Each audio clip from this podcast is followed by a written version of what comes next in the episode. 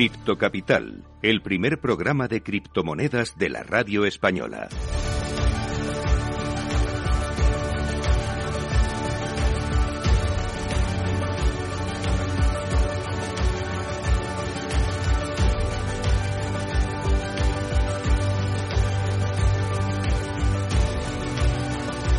Saludos a todos los criptocapitaleros. Para vosotros es este programa, el primero de la radio española que te cuenta lo que nadie te está contando sobre la tecnología blockchain y el mundo cripto.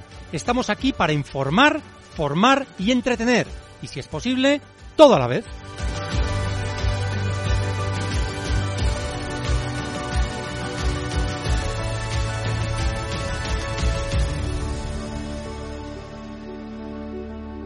Y hoy traemos a dos invitados muy, muy potentes. José Luis Cáceres, Chief Brand Officer de Bit2Me. ¿Qué tal estás, José Luis? Hola, Carlos. Un placer. Muchas gracias por invitarnos. Ahora estamos contigo. Y Javier Pastor, director de comunicación de Bit2Me. ¿Qué, tal? Javier? Carlos, encantadísimo de estar aquí. Pues ahora empezamos. También tendremos en el programa nuestro Cripto Enigma, la Criptopedia, el Cripto Test y el Cripto Consejo. Y hoy el Cripto Enigma consiste en saber qué es RefiDAO.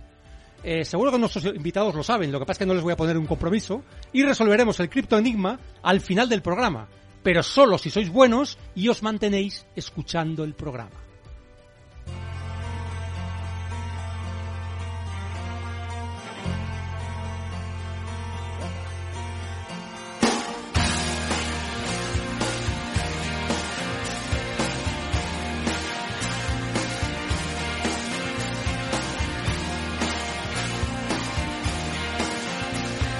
Estás escuchando Cripto Capital.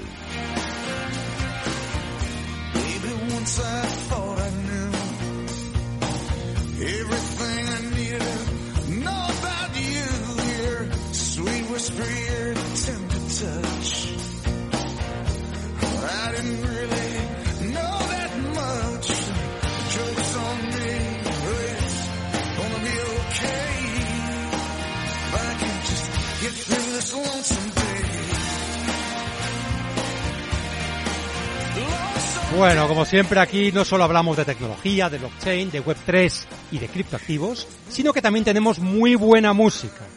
Eh, bueno, pues es un placer tener con nosotros a José Luis Cáceres, ingeniero industrial y emprendedor de Internet desde el año 1997. Casi es tan viejo como yo.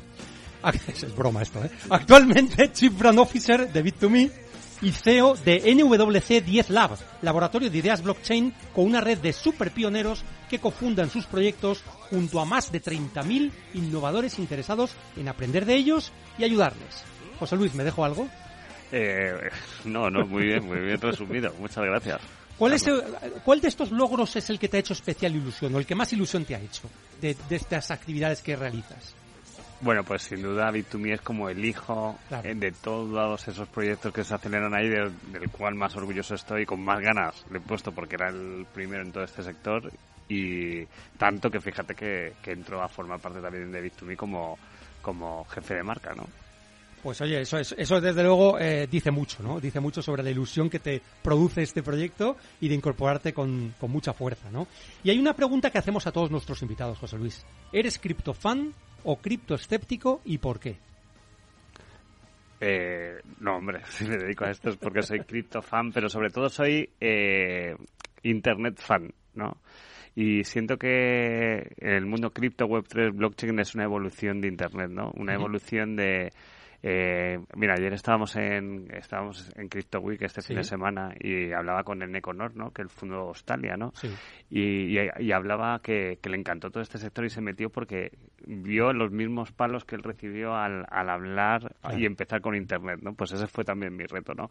Eh, recibí tantos noes al principio de Internet y confiaba tanto en ello que cuando vi los noes que tenía y lo disruptor que era el mundo Web3, blockchain, cripto, me hice fan precisamente por saber que que solventaba problemas del mundo y que el mundo iba a ir hacia ahí, ¿no? Y entonces eso es lo que me hizo confiar tanto que, que encima me lo contó Ley Ferreira, que eh, es el fundador de Bit2Me y me habló de este tema que yo desde el 2007 ya le tenía una referencia en programación y, en tecnología y entonces me, subí al barco, ¿no? Entonces ahí me hice fan pero es verdad que es un mundo complejo Y, y cuando tú mueves mucha gente y eres más mayor, pues eh, no puedes ir hablando de cualquier cosa hasta que lo conoces, ¿no? Y, y yo un poco la herramienta que he utilizado para que todo el mundo aprendiera conmigo es justamente esa comunidad de super pioneros NWC10 para que las personas tomaran ellos mismos la decisión de, oye, estamos aprendiendo con Bit2Me, con su Academy, con todo lo que hacen, pero es un mundo complejo, esta es la puerta de entrada, pero eh, lo primero es aprender, ¿no? Y así es como me he hecho Christopher a base de, aprender. De, conocerlo y de, sumergirte, ¿no? En, lo que, las oportunidades que ofrece, ¿no? Eh, dentro de los criptofanes hay varias tribus y una de ellas es la de los maximalistas de Bitcoin. ¿Tú te cuentas entre ellos? Pues con el tiempo lo que he descubierto es también es, justamente eso, ¿no? Que dentro de todas las monedas y proyectos y casos de uso eh, se parece mucho a todo lo que ha pasado a la burbuja de las .com, ¿no? O sea, todo el mundo creaba empresas que no se sabían para qué era. Un, un Cabify en el año 2002 era posible, pero hacía falta que todo el mundo tuviera internet en el móvil, ¿no? y, que, no lo tenía, claro. Que no lo tenía. Entonces, está fenomenal toda... También que sepas que, que el que haya una burbuja de proyectos lo que genera es una industria, o sea que eso es muy necesario, ¿no? Pero, pero es verdad que lo que ha hecho el mercado ahora mismo es que ya las cosas necesitan una base, ¿no? Para, para funcionar y me estoy viendo de la pregunta que me has hecho. No, eh, era, era si eras, eras maximalista de Bitcoin. Bueno, y, con el tiempo lo que, lo que hemos aprendido es que Bitcoin es ese valor robusto y esa moneda, eh, el rey de toda esta revolución y es verdad que que participar en proyectos, en tokens que, que se están creando cosas, o sea, tú te vas a Tailandia de viaje, apagas el móvil y puede que se haya evaporado lo que tienes ahí, ¿no? Entonces, eh, Bitcoin es el rey que, que está eh, en los cimientos, demostrando que, es, que es lo más robusto y me, me he hecho, además teniendo aquí a Javi Pastor, pues me he hecho más sigmalista con el tiempo, pero sabiendo que todo el mundo yo digo que Bitcoin es como el mail, ¿no? Como el correo electrónico, ¿no? El correo electrónico es lo que ha sobrevivido a todo lo que está pasando en Internet. Y todos esos proyectos que hay, pues son esos tokens, esos criptos y demás, pero el dinosaurio que lo aguanta todo va a ser Bitcoin. Eh, lo has llamado dinosaurio, algunos no estarían de acuerdo con eso, pero entendiendo un poco lo que querías decir, realmente hace unas semanas tuvimos aquí a Enrique Danz y su tesis era que mm, realmente Bitcoin ya había pasado la prueba del fuego de esa tasa de adopción suficientemente masiva como para que ya no haya una vuelta atrás. Es verdad que a lo mejor pueden surgir proyectos y otros activos que sean superiores tecnológicamente a Bitcoin, y de hecho ya los hay, pero su, digamos, su imagen como reserva de valor es lo mm. que ahora mismo está permaneciendo como lo más robusto ¿no? del mundo del mundo cripto. Eso es curioso que me lo dijo hace ya dos años o tres eh, el que fuera CEO de Digi, ¿no? Me dijo, Bitcoin ya es un mal endémico. Y yo digo, ¿qué quieres decir? Y dice que esto ya no se puede parar. Claro. O sea, si se para, aquí se arma una guerra, ¿no? Entonces, eh, es más o menos lo que tú has dicho, Enrique ¿no? Es algo que ya está tan adoptado que eso es difícil que vaya a parar.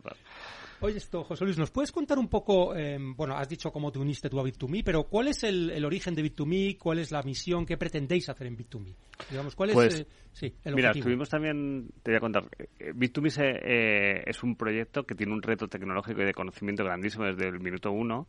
En 2014, Leif Ferreira, su fundador, y André y Manuel fueron los primeros en el mundo, o sea, ahora vemos tanta industria en todo esto, pero nadie era capaz de pasar algo intangible a tangible. Quiere decir, o sea, la gente tenía Bitcoin, podía intercambiarlos, pero nadie podía pasarlos a euros. Entonces lo que hicieron fueron muy hábiles y a través de la, de la red Halcas, que es una red que existe todavía, que es bueno, es eh, lo utilizan los bancos para poder sacar, yo mandarte a ti dinero a través del cajero automático, pues lo que consiguieron es que tú, le, tú podías transformar esos Bitcoin a, a euros a través de miles de cajeros automáticos. Pues rápidamente cuando tú pones en algo innovador un reto tan alto, eh, también ellos lo hicieron de conocimiento porque dijeron, vale, innovador, es un reto innovador tan potente que para que tengas una idea, Carlos, salió en la Wikipedia durante muchos años por la palabra Bitcoin, como lo, que habían hecho. Ahora en la Wikipedia, pues hay muchos, ya no salen de empresas privadas, etcétera, pero salieron. Y luego pusieron un reto de conocimiento muy alto. Es como, oye, estamos construyendo esta industria muy compleja, tenemos una academy, una academy que ya está en los 5 millones de personas que han pasado por ahí aprendiendo y que, para que tengas una idea, el regulador, los ciudadanos, eh, las instituciones, todo el mundo aprende de ahí. Yo me empecé a dar cuenta porque un profesor de la universidad o, tocaba muchas patas en el, en el día a día y me decía, no, yo aprendo de Bitcoin en Bit2Me, para que tengas una idea, la, la, fábrica de moneda y timbre, iba a una reunión allí y me decían, no, yo aprendo en Bit2Me o iba a un profesor de la universidad que, que me ayudaba con, con, algunos temas y me decía, no, yo aprendo ahí. Entonces me di cuenta que, que era la, la, base de conocimiento de todo esto. Entonces así es como empieza la empresa, claro, y cuando tú pones un reto tan innovador y, tan, y de conocimiento tan alto, lo que consigues es que se acerquen a ti los, los mejores de todos los campos. ¿Por qué? Porque quieren aprender de todo eso. Y esa fue la clave de la empresa y, y así es como fue construyendo dentro de todas las subidas y bajadas del mercado, etcétera, hasta que en el 2020, bueno, hubo un hito anterior, en 2020, cuando entró Inverready la compañía, un fondo de capital riesgo que ya le dio el decir, oye, el espaldarazo, digamos, ¿no? Claro, porque estos, estos, no están tan locos, ¿no? De, porque muchas cosas que vemos normales ahora no eran normales, ¿no? Eran muy difíciles. De hecho, eh, comentábamos antes de la entrevista que en esta radio, eh, en 2017, se hablaba de Bitcoin y era como un logro, ¿no? Nos hacíamos una foto aquí y era como, ala, mira que... es verdad, era algo insólito. Nadie hablaba sobre esto y... los pocos que hablaban eran considerados locos medio frikis y tal, ¿no? Pues ese reto es lo que atrajo a muchas personas, a Fernando Ramos, el CEO de la empresa, que es un abogado, eh, en la parte de marketing, en la parte de financiero, o sea, el, el decir, ostras, se está creando ahí algo muy nuevo y son personas que probablemente ya, ya habían hecho muchas cosas antes, pero era como esa adrenalina por, por algo nuevo. No. Y entonces, ¿qué ocurre? Que, que siempre hemos hablado de esos pioneros, ¿no? De cómo esas eh, personas, Inverready fue pionero en, al entrar en Bit2Me invirtiendo, pero en 2021 empezaron a suceder muchas cosas en el mundo que fueron como que Coinbase estaba entró en bolsa, como que Elon Musk dijo que, que Bitcoin era lo mejor y que luego dejó comprar en, en los Teslas, etcétera. Todos estos pues empezó a hacer global y más normal, ¿no? Lo que ocurrió también ahí que, que fue demasiado rápido, el sector hizo una limpieza en el 2022 y otra vez se ha vuelto a construir, ¿no? Te he resumido, bueno, en unas en unos puntitos toda la, cronología, pero pero en la fase que estamos ahora es después de esa limpieza de los últimos años, eh, bueno, de los últimos años, quiero decir, de, finales de 2022, sí. de finales de 2022, otra vez ya se, ya se ha limpiado suficiente también habrá dentro de dos años que haber cierta limpieza y demás, pero ya han empezado a entrar muchas instituciones, empresas conocidas, por ejemplo en Bitumi está eh, Telefónica, Investcorp, eh, se han dado muchísimos pasos eh, a nivel, eh, bueno, por ejemplo Bitumi está en el sandbox del Tesoro ahora mismo con, con nuestro proyecto de security tokens, o sea, ya se, ha ya se está normalizando y está entrando a, a a lo que decíamos antes, ¿no? Es imparable de, lo que a se la corriente, a la mainstream, digamos, ¿no? Sí, totalmente. Eh, Bit2Me, no sé si hay mucha gente que igual nos conoce. Eh, es un proyecto que está en España, que está en Alicante en concreto, ¿no? O sea que realmente eh, tenemos que estar orgullosos, ¿no? De que hay un proyecto de este nivel en España, creado por españoles y realmente, bueno, es verdad que está respaldado ahora por otro tipo de instituciones, mm. pero es, es sorprendente, ¿no? Cómo eh, ¿Hay talento en España que a lo mejor no está aprovechado y en este sector hace falta que haya más bit to miss? Pues sí, sí, totalmente. Hace falta muchos más bit to miss y es verdad que nosotros confiábamos en algo, eh, te voy a decir, y creo que hay muchas oportunidades ahora en el mundo web 3 y en el mundo del valor que que las anteriores revoluciones, ¿no? Google o Facebook se hicieron muy grandes a nivel global porque era la información, ¿no? La información Google, un buscador, las conexiones Facebook. Pero nosotros llevamos hablando hace tiempo, ¿no? Ahora con las cosas que están pasando, que la revolución, el valor es diferente, ¿no? El valor tú no te fías de alguien que está muy lejos, ¿no? Tú no quieres tener tu dinero en algo, en un banco en Malasia, ¿sabes? O, o, en unas islas perdidas. Y es lo que nos está dando la razón a día de hoy, ¿no? Que, que lo local está eh, eh, tiene un, valor, aparte del valor digital, un valor como empresa incalculable y es los pasos que estamos viendo, ¿no? En eh, que, que Bit2Me avanza y que los players locales y las empresas que se estén formando en el mundo Web3 tienen una oportunidad grandísima ahora mismo porque, porque va de lo cercano ahora mismo.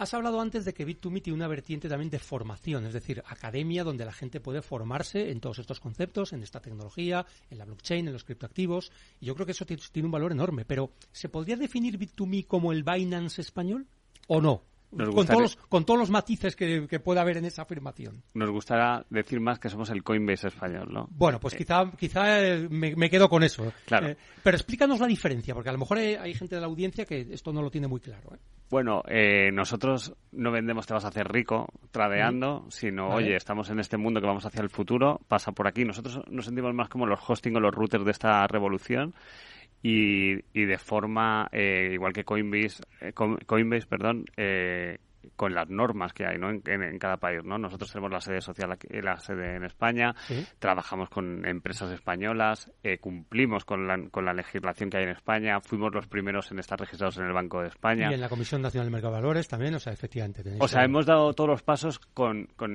con los agentes locales y somos conscientes de ello y Coinbase es lo que está construyendo allí, ¿no? Es una empresa que ha salido a bolsa, que está en Estados Unidos, que por eso te digo que la diferencia no, de hecho yo el, primer criptoactivo que compré fue con Coinbase, o sea que por algo, por algo sería. Realmente es más como entidad de confianza de que puedes confiar en ellos para custodiar tus criptoactivos, ¿no? Y eso es lo que vosotros también. Y que nos sentimos más, y uno de los esfuerzos más grandes que hicimos en Bit2Me era que nosotros eh, lo que había detrás de la tecnología. Ya te digo que no es el, oye, compra un token porque te vas a hacer rico, sino nos puede lo que hablas del custodio, de los productos que desarrollamos y de y sentimos, es que no, también el equipo es así, ¿no? Eh, yo soy ingeniero industrial, no entré en esta tecnología porque me pensaba hacerme rico, de hecho no traigo en mi vida, ¿no? Sino, sino sé que va hacia aquí el mundo y lo que sí me importa es, quiero saber hacia dónde va y, experimentar, ¿no? Experimentar con poco y e ir entrando poco a poco.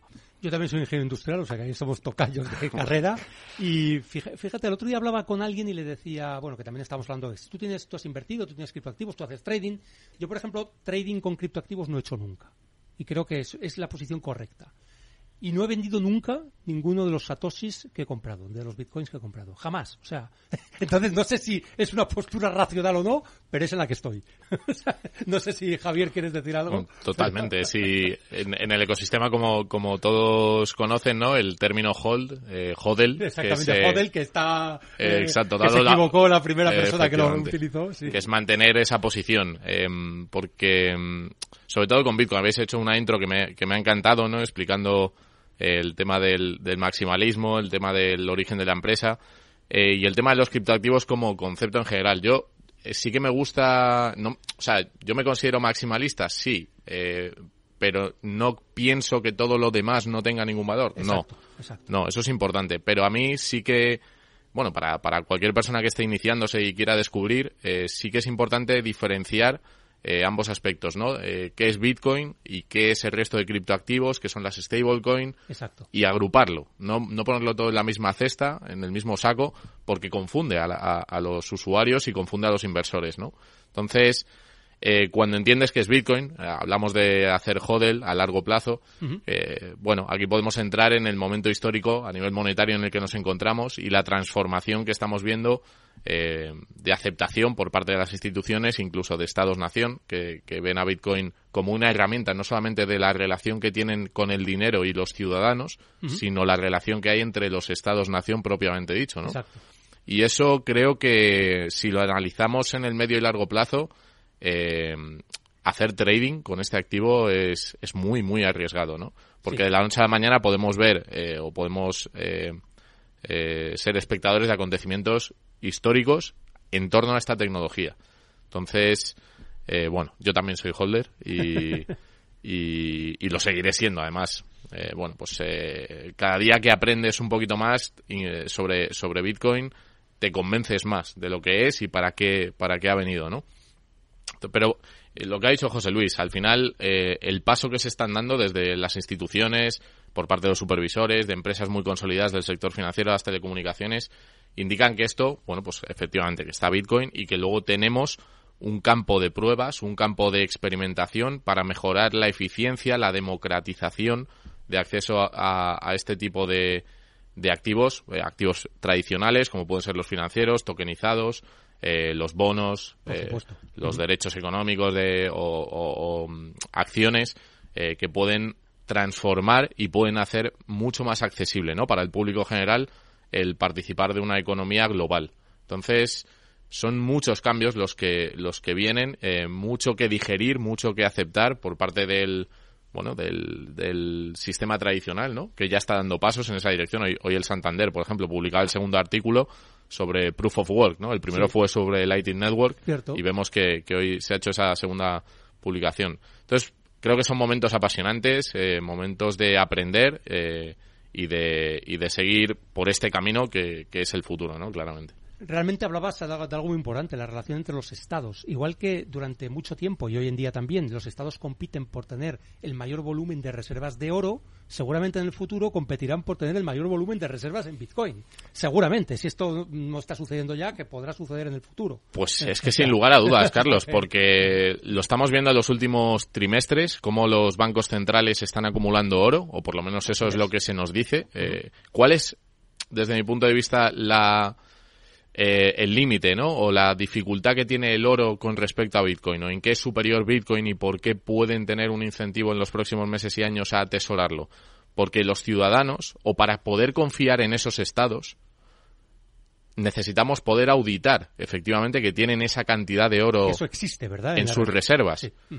Eso no lo podemos ver, no lo podemos saber. Sin embargo, con Bitcoin, gracias a, a la tecnología, podríamos ver a tiempo real efectivamente cuántas unidades de to cuántos token, cuántos Bitcoin tienen en, en, en su reserva. Y eso es una diferencia tremenda para dar credibilidad a una posible moneda, como estamos viendo con los BRICS, que están dando esos pasos, ¿no? Para aliarse y lanzar una moneda teóricamente respaldada en oro, que si nos fijamos, bueno, esto es algo que están tratando de, est- están poniendo encima de la mesa para tratar de recuperar la confianza que probablemente pierdan en los próximos meses y años con la devaluación acelerada de, la- sus divisas, Claro, de las divisas fiat. que lo estamos viendo Sí, sí, en todas. Bueno, es que la gente no se da cuenta que cada mes que el Banco Central Europeo o la Reserva Federal Americana emite millones y miles de millones de billetes, lo que hace es, digamos, devaluar la moneda. ¿Eh? Lo que se hace es robarnos a los demás. O sea, nos está robando parte del valor de esa divisa. Completamente. A a base de emitir y emitir y emitir. Eso con Bitcoin nunca va a suceder. Efectivamente. Y si, y si a- a- has mencionado, Carlos, con muchísimo acierto, yo creo que los- las tres propiedades del dinero, almacenamiento de valor, medio de intercambio, unidad de cuenta. Claro, para que podamos llegar a utilizar Bitcoin, ya no digo los ciudadanos, los usuarios retail, sino las instituciones y los estados, como medio de pago a nivel internacional, porque Bitcoin al final, la blockchain principal, son tres, seis eh, transacciones por segundo las que puede procesar. Sí, está limitado, digamos. Sí que es verdad que con Lightning Network podemos hacer muchas más, pero de cantidades mucho más bajas. Eh, claro, si los estados empiezan a atesorar Bitcoin en periodos largos de tiempo y lo empiezan a utilizar como herramienta de comercio internacional donde no tiene que confiar el uno en el otro para pagar cientos de miles de barriles de petróleo Exacto. o para pagar un portaaviones. Como ahora sucede con el dólar, que es, lo- es la moneda que se utiliza para hacer esto. Exacto, pero ¿cuál es la gran diferencia que tiene con el dólar? Y esto lo hemos vivido en los últimos meses, ¿no? Rusia invade Ucrania. ¿Y qué es lo que hace Occidente? ¿Qué es lo que hace Estados Unidos? Bloquear automáticamente los 600.000 millones que tenía en, en reservas de dólares eh, Rusia. Con Bitcoin eso no se puede hacer. No. Por lo tanto, es, es una revolución. o sea, Es una revolución ya, pero, pero insisto, ¿no? Nosotros cuando hablamos ahora con, con las instituciones, con los representantes del Estado, de las diferentes, de los diferentes organismos, lo que les te- intentamos transmitir es que Bitcoin es una oportunidad de posicionamiento como país, ya no para los ciudadanos solamente o las empresas, sino que tú como país vas a tener que competir, porque tú lo has dicho muy acertadamente, los estados van a tratar de, de atraer a aquellos bitcoiners Exactamente. que, que, que utilicen su, su riqueza, su Bitcoin, como para comprar otro tipo de activos en el país o para hacer inversiones. Entonces, si los estados se adelantan y en vez de atesorar oro, que tiene una serie de limitaciones y problemas, empiezan a atesorar Bitcoin, están posicionándose con respecto al resto de países del mundo. En una carrera que, que bueno, el, el dinero dura mucho tiempo. La creencia que tenemos en un tipo de dinero dura cien- eh, cientos de años, ¿no? Ah, Lo hemos visto con el oro, con la plata, que ha durado cuatro- 2.500, 5.000 Bueno, años. el oro 5.000, realmente, 5.000 años. Efectivamente, en diferentes presentaciones o formatos, el, el- el dinero papel o el, el dinero sin respaldo, digamos, pues lo hemos vivido en el último siglo, pero volveremos a un dinero duro.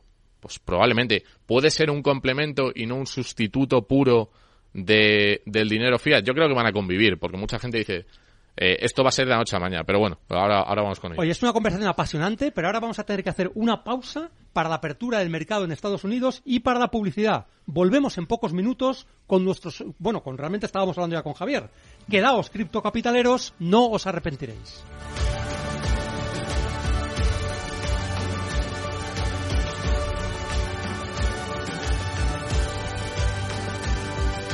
Cripto Capital, el primer programa de criptomonedas de la radio española.